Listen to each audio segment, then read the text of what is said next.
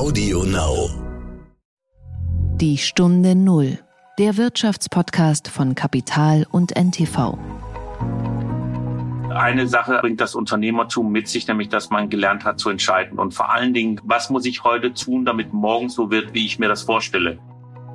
Essen, trinken, gesellig mit anderen Menschen zusammen sein, findet so oder so statt. Also was machen die Menschen? Die gehen in der Garage oder irgendwo im Privaten. Und wenn sie sich dort infizieren und jetzt kommt einer und meldet sich bei meinem Gesundheitsamt, dann sagt er nicht, ich war mit 40 anderen zusammen und zählt seine Kumpels auf, weil dann hat er keine Freunde mehr. Also was sagt er? Ich habe keine Ahnung, wo das her ist. Also kommen wir nicht mehr in der Kontaktverfolgung. Das heißt, wir suchen etwas und machen das Licht aus. Da habe ich gesagt, wir haben doch so viele Sporthallen. Ja, wir haben aber auch eine Eishalle. Die brauchen wir nicht, wir haben genügend Hallen. Nee, die brauchen wir, wenn wir mit dem Krematorium nicht hinterherkommen. Dieses Gefühl für einen Moment zu überlegen, dass Sie als Bürgermeister zuschauen müssen, wie Ihr Bürgerinnen und Bürger aufgebahrt werden in einer Eishalle, also das will man nicht haben.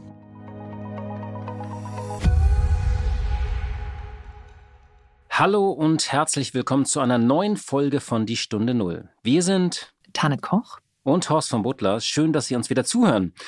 Trotz monatelangem Teil-Lockdown sinken in Deutschland die Infektionszahlen nicht oder nicht schnell genug. Und deswegen hat die Bundesregierung ihren Corona-Krisengipfel vorgezogen auf heute, auf den Dienstag, statt erst am 25. Januar.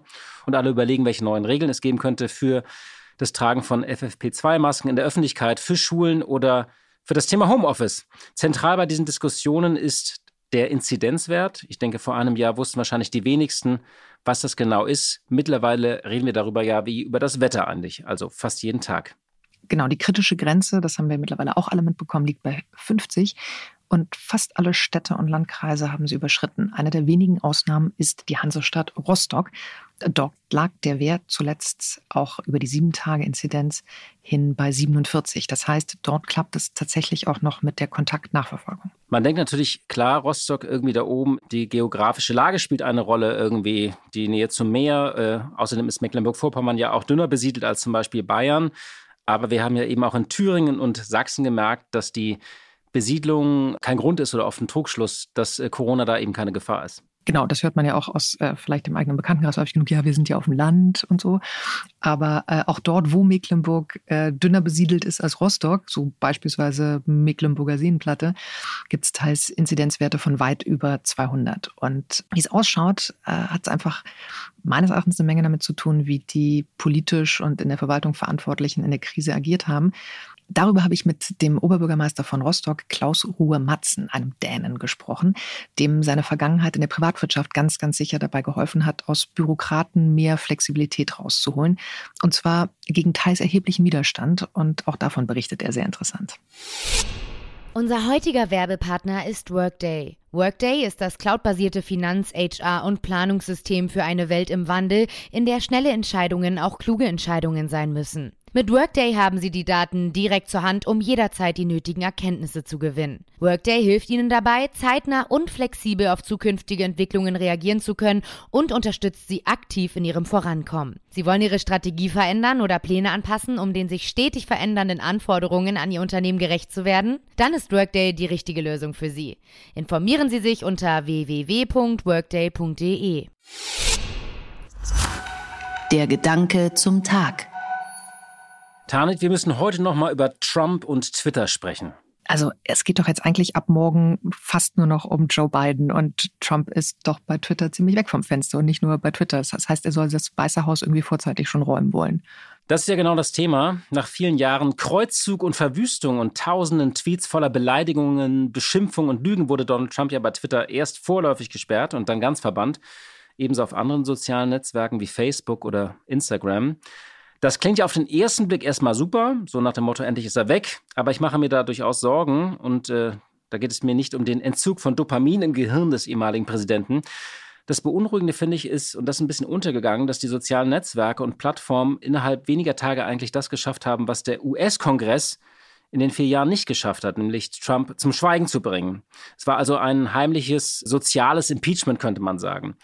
Man stelle sich jetzt vor, es wäre genau andersrum. Die Chefs der großen Plattformen wären zum Beispiel große Fans des Präsidenten gewesen und würden die Accounts von Demokraten stilllegen oder das von der New York Times oder von Angela Merkel.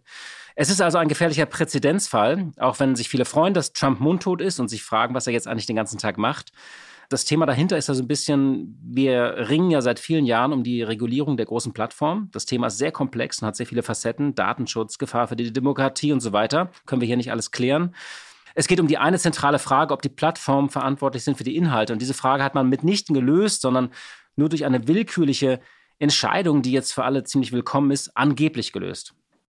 Ja, wobei ich mich frage, wie willkürlich die Entscheidung wirklich ist. Denn was muss denn eigentlich noch passieren, außer dass ein gewählter, gewähltes Staatsoberhaupt, ob nun direkt oder indirekt Menschen dazu bringt, das Kapitol zu stürmen, was er über Monate hinweg durch immer wieder Zweifel nähren an der, an der Verfassungsmäßigkeit und an der Legitimität dieses Wahlergebnisses und der Wahlen ja getan hat. Und ähm, was ich ganz wichtig finde, wir reden hier von Privatunternehmen. Also es hindert ja niemand Donald Trump daran, sein eigenes Netzwerk zu gründen was er ja möglicherweise auch tun wird, womit er ja schon droht, und dort Tag aus Tag ein ähm, seine Meinung kundzutun. Und ich bin mir, ich weiß nicht, wie es bei euch bei Kapital lief, aber ich erinnere mich an, an viele Diskussionen in verschiedenen Verlagen, was man denn mit den Kommentarspalten der eigenen News-Sites macht. Und natürlich ähm, trennen wir uns da von Menschen und schmeißen Leute raus, die, die gegen die eine Etikette verstoßen oder die ständig äh, Bösartiges äh, oder Falsches äh, in, in diese Kommentare schreiben. Und die löscht man dann oder man sperrt die Leute.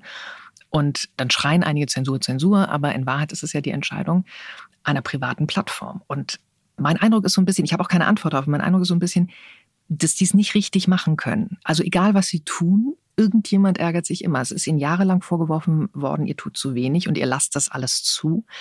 Und jetzt wird Donald Trump gesperrt. Und dann heißt es auch wieder, uh, ganz, ganz schwierig. Und am Ende kommt es irgendwann zu der Frage runter, ob man wirklich einen, einen Anspruch darauf hat, einen Twitter- oder Facebook-Account zu haben. Also hat man den Anspruch, weil, das, weil die so groß sind, dass es sozusagen ein Menschenrecht auf einen Twitter-Account gibt.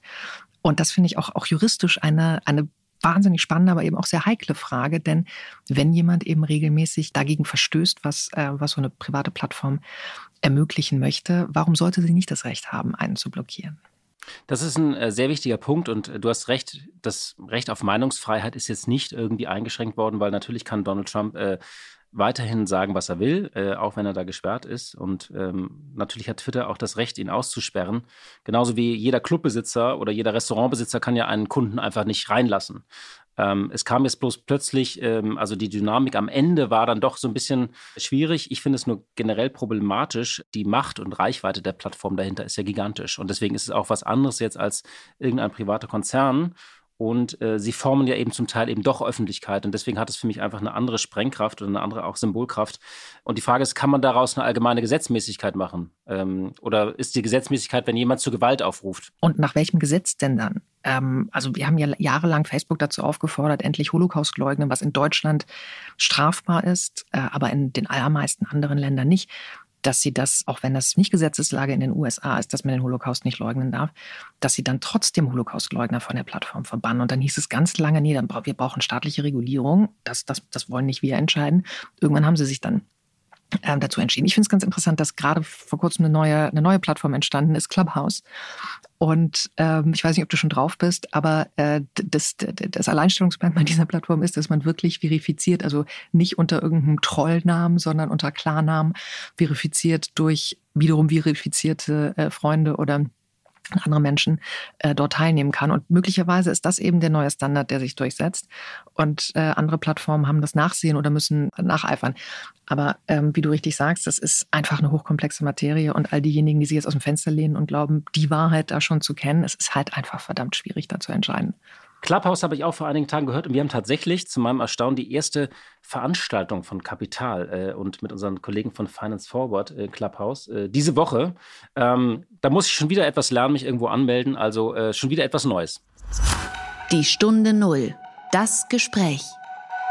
Heute, das hat mir eingangs gesagt, schauen wir nach Rostock. Die Stadt ist ein Vorbild oder in der Wirtschaft würde man auch sagen, eine mögliche Case Study denn in der Politik haben wir oft das Problem, dass Entscheidungen viel zu lange dauern und viele haben auch Angst davor, Verantwortung zu tragen.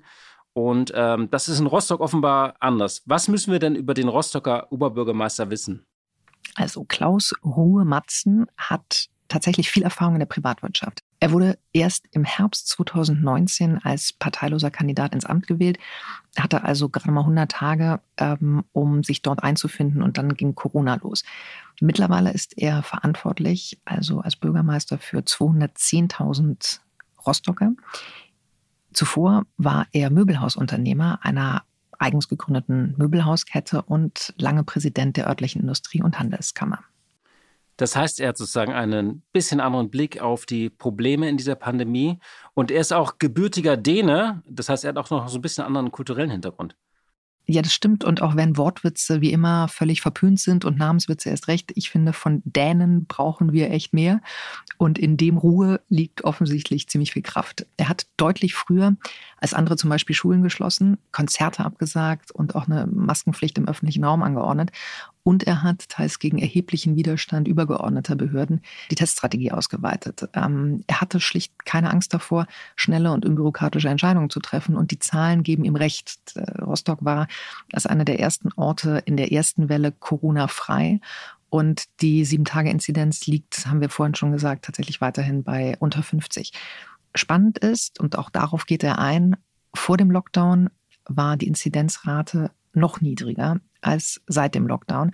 Und deshalb ist sein Ziel und auch seine Forderung, dass wir alles tun müssen und noch mehr tun müssen, um mit Corona zu leben und uns nicht nur von einem Verbot zum nächsten zu hangeln. Herr Oberbürgermeister Matzen, herzlich willkommen im Podcast Die Stunde Null und ganz, ganz herzlichen Dank, dass Sie sich die Zeit für uns nehmen in Pandemiezeiten. Moin, moin. Wenn man auf die Covid-Karte Deutschlands schaut, dann ist die dunkelrot. Und mit der Lupe findet man nicht mal eine Handvoll orangefarbener Flecken, wo die Sieben-Tage-Inzidenz unter 50 liegt. Darunter ist als einzige Stadt Rostock zu finden. Sie sind seit Beginn der Pandemie sehr erfolgreich dabei, den Virus an der schnellen oder zu schnellen Ausbreitung zu hindern. Die Frage an Sie, wie viel von diesem Erfolg ist selbst erarbeitet und wie viel sind glückliche Umstände, wie zum Beispiel die geografische Lage in Mecklenburg-Vorpommern, wo im dünn besiedelten Nordosten ohnehin nicht so viel los ist wie beispielsweise in Bayern? Ja, wobei da müssen wir beide erstmal die Diskussion aufnehmen, ob denn ganz Bayern dicht besiedelt ist oder ob es nicht auch eigentlich tatsächlich sehr viele Vergleiche geben könnte zwischen Bayern und Mecklenburg-Vorpommern. Und wenn man dann schon auf Mecklenburg-Vorpommern schielt, wird man auch feststellen, dass wir auch hier Hochrisikogebiete haben, die auch teilweise sieben Tage Inzidenzen von über 260 hatten. Auch tatsächlich im mecklenburgische Seenplatte, wo man also wirklich nicht davon sprechen kann, dass man äh, seinen äh, Nachbar jede Minute begegnet, sondern äh, doch schon sehr weit laufen muss bis zum nächsten Menschen. Und ja, ist es von Gott gegeben oder ist es von Mensch geschaffen? Das ist, glaube ich, eine gute Mischung, äh, die notwendig ist. Zum einen ist es natürlich klar, dass jeder ganz stark an Maßnahmen arbeiten muss. Wir haben im Frühjahr, als Bayern auch noch Schulen auf hatten, hatten wir hier vier Infizierte und Bayern 1360 Infizierte und da haben wir unsere Schulen geschlossen und Bayern dann auch gleichzeitig mit uns. Wir haben, bevor es Landes- oder Bundesvorgaben gab, direkt äh, Konzerte und Großveranstaltungen und Sportveranstaltungen abgesagt. Wir haben unsere Mitarbeiter nach Hause geschickt und einen Lockdown gemacht. Und deswegen waren wir auch relativ zügig in der ersten Welle Corona-frei. Und ich glaube, das ist ein großer Unterschied, ob man, äh, ich sag mal, Karnevalsfeiern oder Starkbierfeste oder ähnliches noch feiert und denkt, das kann immer noch irgendwann mal eingestellt werden. Bei mir war es auch so, in der Krisenstab wurde diskutiert, wollen wir denn heute Abend ein Konzert absagen? Oder lieber bis morgen warten, weil es kostet sehr viel Geld. Und mein Gesundheitsamt hat gesagt, man kann auch bis morgen warten. Und ich habe mich aber entschieden, wir schließen jetzt sofort. Wir haben auch sehr, sehr schnell entschieden, dass wir unser Gesundheitsamt ausbauen. Also auch dann, wenn noch gar keinen richtigen Bedarf war, haben wir gesagt, wir möchten doch lieber, dass die Leute, die sonst Gewerbeaufsicht machen, sich darum kümmern, Kontaktverfolgung. Und wir haben tatsächlich von Tag eins bis jetzt immer es geschaffen, Kontaktketten zu schließen. Das ist eine Sache. Und wir haben getestet auch über die Empfehlung von RKI. Gerade am Anfang durften sie ja nur jemanden testen, wenn er im Skiurlaub war oder Kontakt hatte oder bereits schon mit schweren Symptomen. Und wir haben aber unser Rettungspersonal, Feuerwehr, Krankenhaus, Polizisten und auch Mitarbeiter in der Verwaltung getestet. Und ich glaube, wenn man sehr, sehr offensiv ist, dann stellt man auch fest, dass man mit Maßnahmen viel erreichen kann. Im Herbst haben wir dann auch sehr aktiv in vielen Ecken von Deutschland war es immer noch möglich, Glühwein zu kaufen, obwohl man sehr hohe Inzidenzen hatten. Das haben wir hier abgeschafft. Wir haben auch relativ zügig Maskenpflicht in öffentlichen Raum äh, eingeführt. Andererseits haben wir aber auch immer daran appelliert, dass unsere Bürgerinnen und Bürger sich an die Sachen zu halten haben und dass wir uns gegenseitig und vernünftig äh, aufeinander aufpassen. Und wir haben auch kontrolliert. Also eine Mischung aus immer hinterher sein, nie aufgeben, grundsätzlich das Gesundheitsamt ausgebaut. Und dann kam nochmal von Ihnen der Hinweis, und der ist auch vollkommen richtig, man braucht auch ein Stück weit Glück. Wir kennen Städte, mit denen wir enge Zusammenarbeit haben, die standen auch lange ganz gut da und plötzlich schießen sie hoch. Am Ende ist es, glaube ich, nicht wichtig, wie stand denn eigentlich Rostock in Woche 44 oder im Januar mit der Inzidenz, sondern wie viele Menschen sind verstorben. Und das ist, glaube ich, die Zahl, die werden wir am Ende der Pandemie mal abrechnen und sagen, pro 100.000 sind in einer Region oder Stadt so und so viele Menschen verstorben. Und das ist das, woran wir uns am Ende messen werden müssen. Gegen wie viel Widerstand in der Landespolitik, in der Bundespolitik mussten Sie ankämpfen und auch in Rostock selber?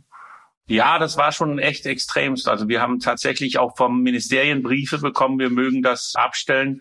Ich habe daraufhin auch Herrn Wieler angeschrieben, gesagt, Herr Wieler, ich hatte einen Vortrag gehört, in dem Sie gesagt haben, es kommt auf die Bürgermeisterinnen und Bürgermeister an. Wir mögen die Verwaltung und Bürokratie über Bord werfen. Es geht um Leben und Tod. Und daraufhin habe ich halt hier vor Ort eine regionale Firma direkt angesprochen, gesagt, können wir nicht mit Ihnen Testungen durchführen? Haben einen Weg gefunden, wo wir sehr hohe Zahl an Testungen ermöglicht haben. Und uns dann dazu aufzufordern, dem einzustellen, fand ich damals wirklich überhaupt nicht gut.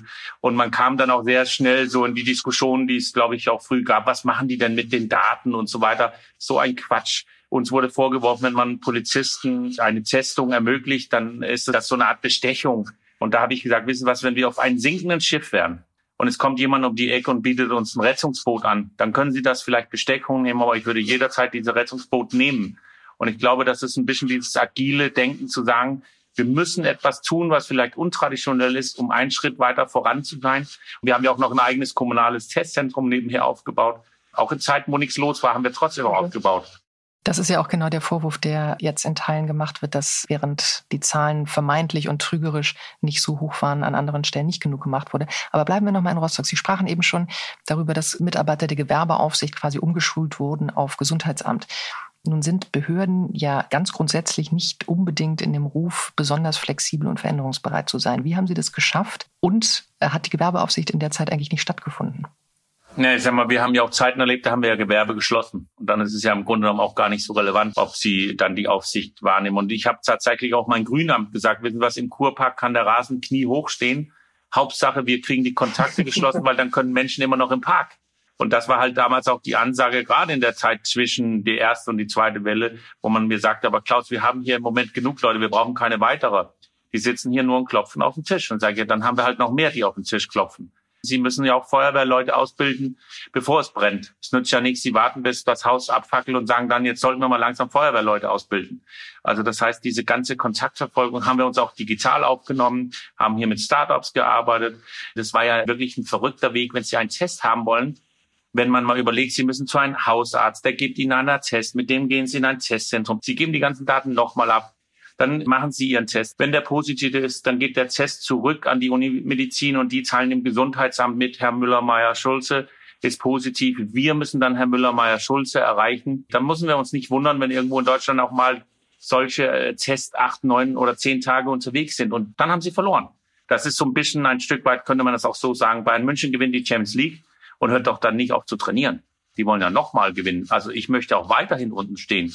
Also kann ich mich ja nicht zurücklehnen und sagen, es geht ganz gut, sondern im Gegenteil, dann müssen wir hier jeden Morgen aufstehen und noch einen Einsatz liefern. Ich weiß nicht, ob Bayern München nach dem Spiel gegen Kiel gerade der allerbeste Vergleich ist, aber ich glaube, grundsätzlich stimmen äh, die allermeisten Hörerinnen und Hörer Ihnen natürlich dabei zu, dass der Blick nach hinten auf gar keinen Fall reicht. Nun haben wir viel darüber gesprochen, was Sie, was Rostock richtig gemacht haben. Gibt es denn Dinge, wo Sie sagen würden, da haben wir auch Fehler gemacht, Fehler, aus denen wir gelernt haben oder da lag ich völlig daneben? Also ich glaube, dass man definitiv in der Kommunikation viele Fehler gemacht hat. Heute stört mir das immer noch, wenn wir immer versuchen, unsere Bürgerinnen und Bürger für die nächsten zwei Wochen zu motivieren, weil wir reden nicht über zwei Wochen. Wir reden, wenn wir Glück haben, über zwei Monate oder vielleicht sogar noch viel länger, vielleicht zwei Quartale oder, oder, oder. Da hat man definitiv Fehler gemacht. Also was mich ganz stark erstaunt hat, ich habe relativ früh mitgeteilt, dass ich meine Schulen schließe. Dann kriegte ich die Mitteilung, nee, das machst du nicht, das geht nicht. Ich hatte beim Infektionsgesetz nachgelesen, dass man das genau dann machen muss, bevor die Pandemie ankommt. Deswegen wollte ich das unbedingt und habe es dann auch umgesetzt. Was ich dann gelernt habe, ich kann sie nicht wieder öffnen. Also das heißt, man ist in einem Lernprozess und was man auf jeden Fall feststellt ist, die Pandemiepläne, die vorliegen und so sind völlig unvollständig, sind überhaupt nicht ausreichend für solche Situationen, in denen wir jetzt gelangen. Also, und man stellt sehr oft fest, dass kaum einer sich mit morgen befasst. Verwaltung verwaltet und das auch zu Recht und schaut aber sehr viel nach hinten. Wir achten ja auch immer auf diese sieben Tage Inzidenz. Das ist ein Rückblick. Der bringt uns auch gar nichts. Wir fahren quasi mit 300 kmh und schauen im Rückspiegel. Und das ist, was ich eben meinte, was für einen Fehler wir in der Politik machen brauchen eine langfristige und offene Dialog. Wie geht denn das Ganze? Ich habe im März erlebt einen Lockdown, wo es quasi Geisterstadt Rostock. Da war kein Mensch draußen. So. Und jetzt aber das Interessante, jetzt den zweiten Lockdown oder größeren Lockdown, den wir jetzt verleben, ist die Stadt immer noch voll. Und ich habe gesagt, das Problem ist, dass wir mit der Art, wie wir die Kommunikation geführt haben, die Gefahren nicht mehr kennen. Und ich würde es mal so ausdrücken, wenn ich jetzt morgen in den Nachrichten rausgeben würde, hier in Rostock am Neuen Markt, also vorm Rathaus, ist ein Löwe uns entlaufen. Da werden die Straßen leer. Keiner würde rausgehen. Dass ich jetzt erzähle, da draußen sind ganz viele Löwen, nämlich überall hier und da ist Corona, ist ja egal weil dieses Bild ist nicht mehr für uns ein verbunden mit Gefahr. Und es ist, glaube ich, ganz wichtig, dass wir den Menschen erklären, dass keine Gesetze, keine Verordnung das Virus eindammt, sondern unseren Benehmen, also das Achten auf der Löwe. Nur dann wird es uns gelingen, dieses Virus im Griff zu kriegen. Die Opposition von Linkspartei bis FDP kritisiert wieder und wieder die fehlende Langzeitstrategie, die Sie auch gerade angesprochen haben. Olaf Scholz hat in diesem Podcast diejenigen der Drückebergerei ja bezichtigt, die immer eine Langfriststrategie fordern, ohne, wie er sagt, selber eine zu haben und damit zu tun, als könne man irgendwie um den Lockdown herumkommen. Wie ist Ihr Blick darauf? Teilen Sie diese Kritik? Haben Sie da Best Practices? Apropos Best Practices, wie ist das eigentlich? Meldet sich da mal jemand aus dem Bundeskabinett bei Ihnen oder aus der Landesregierung, um herauszufinden, warum Rostock es auf gar nicht so wundersame Weise eben hinbekommen hat, besser dazustehen als andere? Also wir haben einen sehr intensiven Austausch mit der Landesregierung und die ist wirklich auch sehr ordentlich und sehr anständig. Das macht Frau Schwesig wirklich sehr gut, weil es sehr kooperativ ist. Der Nachteil daran, und das ist natürlich, das ist immer, wenn viele an Bord sind, äh, Rostock und Rügen muss dann halt auch gleich behandelt werden. Wir haben eine Ampelvereinbarung hier. Das heißt, selbst wenn Rostock niedrig ist, wenn das Landesschnitt hoch ist, dann hat Rostock halt die gleiche Regeln wie die anderen. Und das vom Bund ist es nicht so, dass man hier bei uns anruft und fragt, was wir denn anders machen. Ich glaube, die haben auch genug anderen Sorgen. Ich würde das unterschreiben, was Herr Scholz gesagt habe, dass es teilweise sehr, sehr leicht ist, wenn man nicht selber in die Verantwortung steckt, zu sagen, mach doch dies oder mach mal jenes. Weil wenn Sie jetzt fordern, lass uns die Kinder in die Schule schicken, vier Wochen später verstirbt eine Lehrerin oder Lehrer oder ein Schülerin oder Schüler. Und dann sind Sie natürlich der Dobe. Weil dann sagt jeder, Sie wollten unbedingt Schule, sehen Sie, jetzt ist Frau Meier nicht mehr da.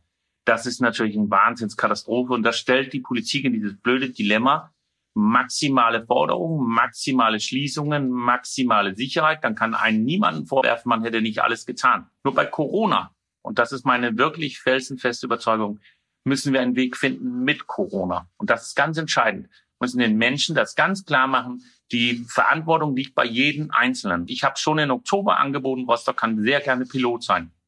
Bin gerne bereit, dass wir hier vieles ermöglichen, vieles öffnen.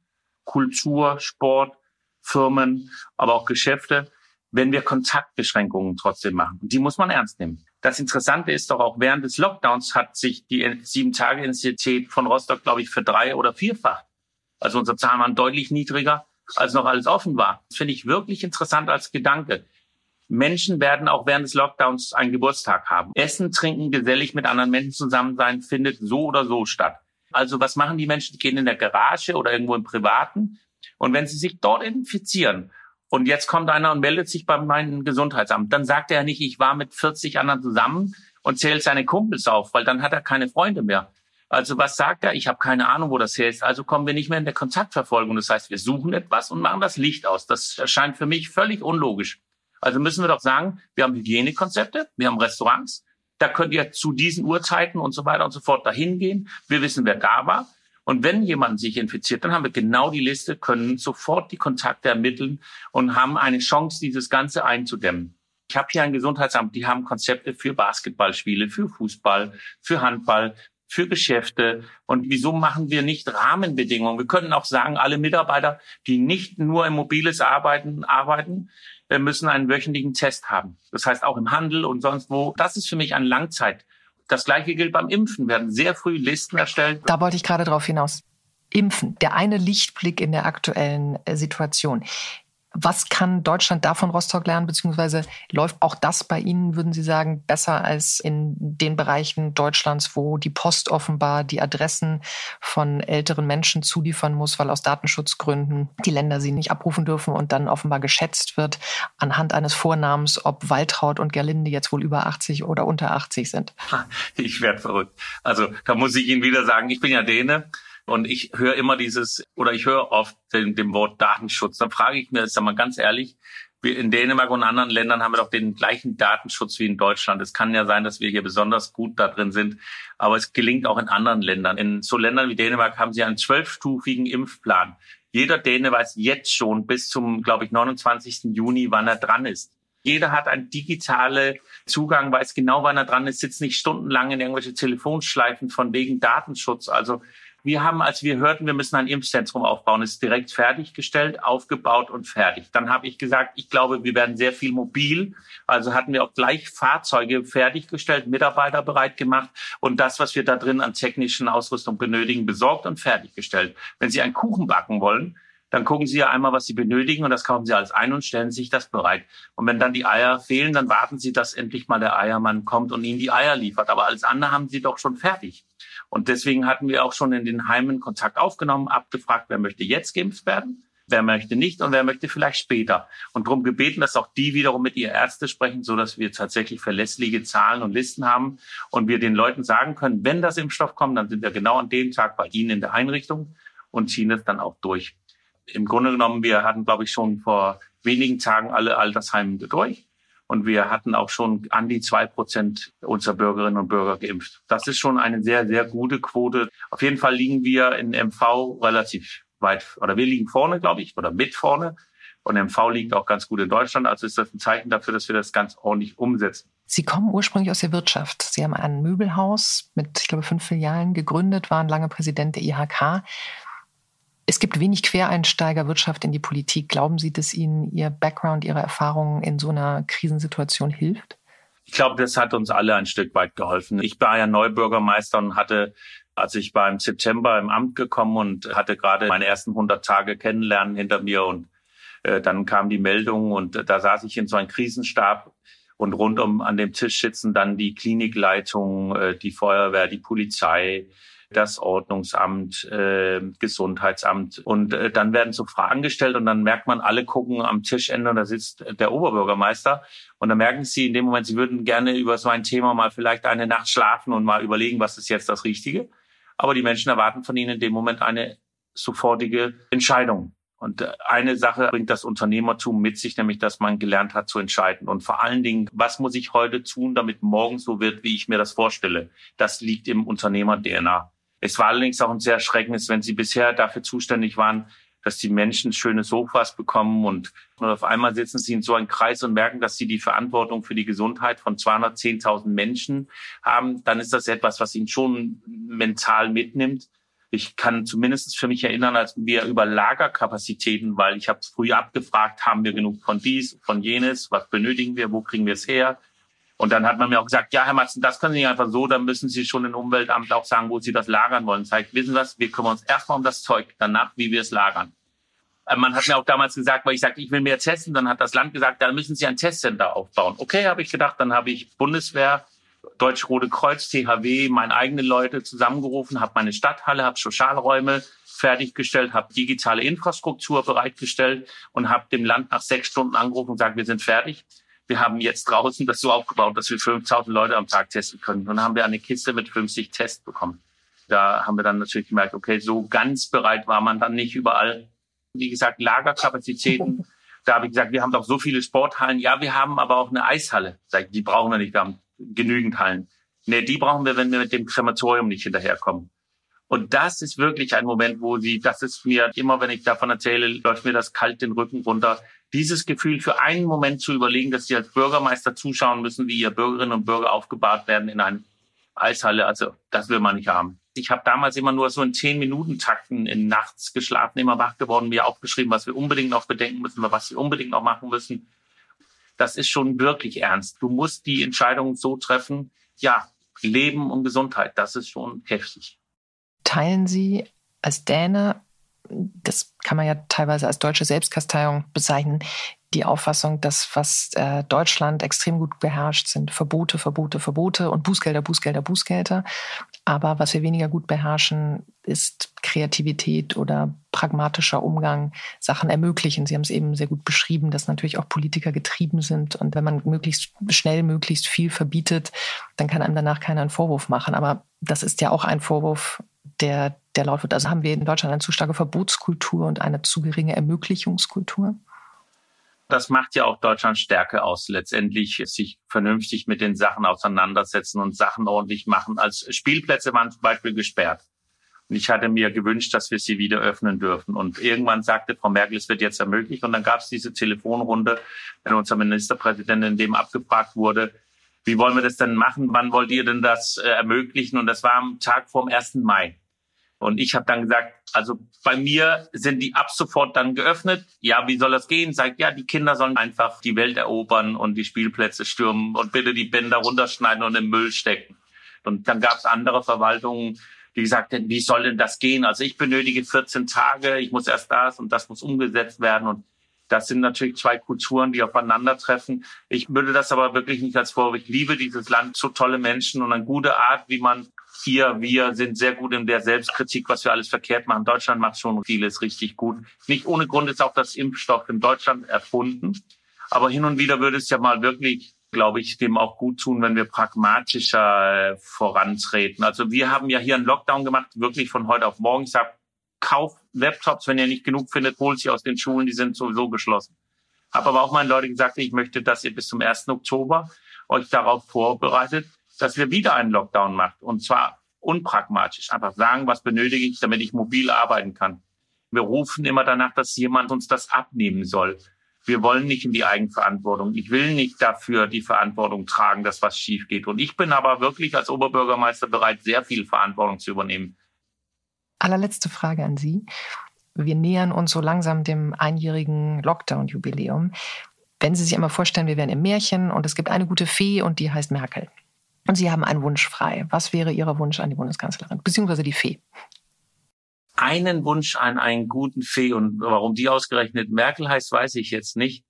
Also das schielt ja darauf, dass es irgendwas in Richtung Bund beim einjährigen Jubiläum. Ja, ich würde mir wünschen, dass die gute Fee die Zeit zurückdreht oder uns alle weckt und sagt, jetzt wisst ihr, was ihr am Leben zu schätzen habt. Wisst, was ihr im Zwischenmenschlichen miteinander habt.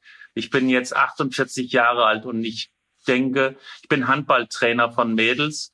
Und wenn ich auf mein Kind und auf die Mädels schaue, dann habe ich immer die Befürchtung, ich habe jetzt ein Jahr nächste Liebe mit Abstand gelebt. Etwas, was mich zutiefst bewegt. Wenn ich so denke, wenn ich jetzt 10, 12, 13 Jahre alt bin, dann ist es ein Zehntel meines Lebens, in dem ich gelernt habe, dass wir Menschen nicht die Hände geben, dass wir uns nicht umarmen, dass wir mit Abstand besser sind und wie auch immer diesen ganzen grässlichen Ausdrücken heißen. Ich kann damit umgehen, weil ich 47 Jahre das anders gehabt habe. Und ich würde diese gute Fee sagen, bitte uns und lasst nicht die Kinder mit diesem Eindruck leben. Herr Matzen, vielen, vielen herzlichen Dank für das Gespräch, für Ihre Einblicke und weiterhin alles, alles Gute für Ihre Arbeit in Rostock. Ja, vielen Dank. Ja, zum Schluss noch was aus England.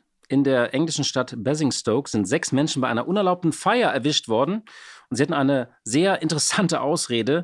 Sie hätten weder gewusst, dass eine Pandemie wütet, noch die Vorschriften gekannt, da sie keine Nachrichten verfolgen. Tarnit, was ist da los in England? Du bist ja wieder da unten. Ja, aber ich war bei der Party nicht dabei. Ich bin ganz brav äh, negativ du kannst getestet. es ruhig zugeben.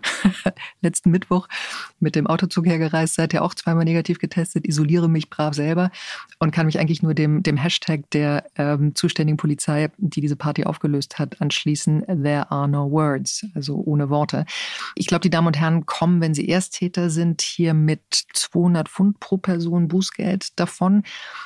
Das spricht ja wiederum für, für unsere Branche und unseren Job. Nachrichten verfolgen kann nicht nur Leben retten, sondern auch vor Bußgeldern bewahren. Aber De facto nimmt ihnen das natürlich niemand ab, ähm, dass sie jetzt zehn Monate nichts von der, von der Pandemie gehört haben, weil die auch nicht in irgendeinem Baumhaus Robin Hood-mäßig gelebt haben oder gerade frisch aus dem Atombunker äh, entstiegen sind. Ich glaube, die waren einfach zu besoffen am Samstag, um sich eine schlauere Entschuldigung auszudenken. Ja, liebe Hörerinnen und liebe Hörer, das war's für heute. Und äh, wir hören uns hoffentlich am Freitag wieder. Machen Sie es gut und kommen Sie gut durch die Woche. Tschüss. Die Stunde Null, der Wirtschaftspodcast von Kapital und NTV.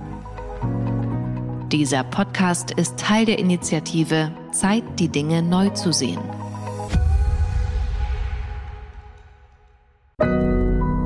Audio Now.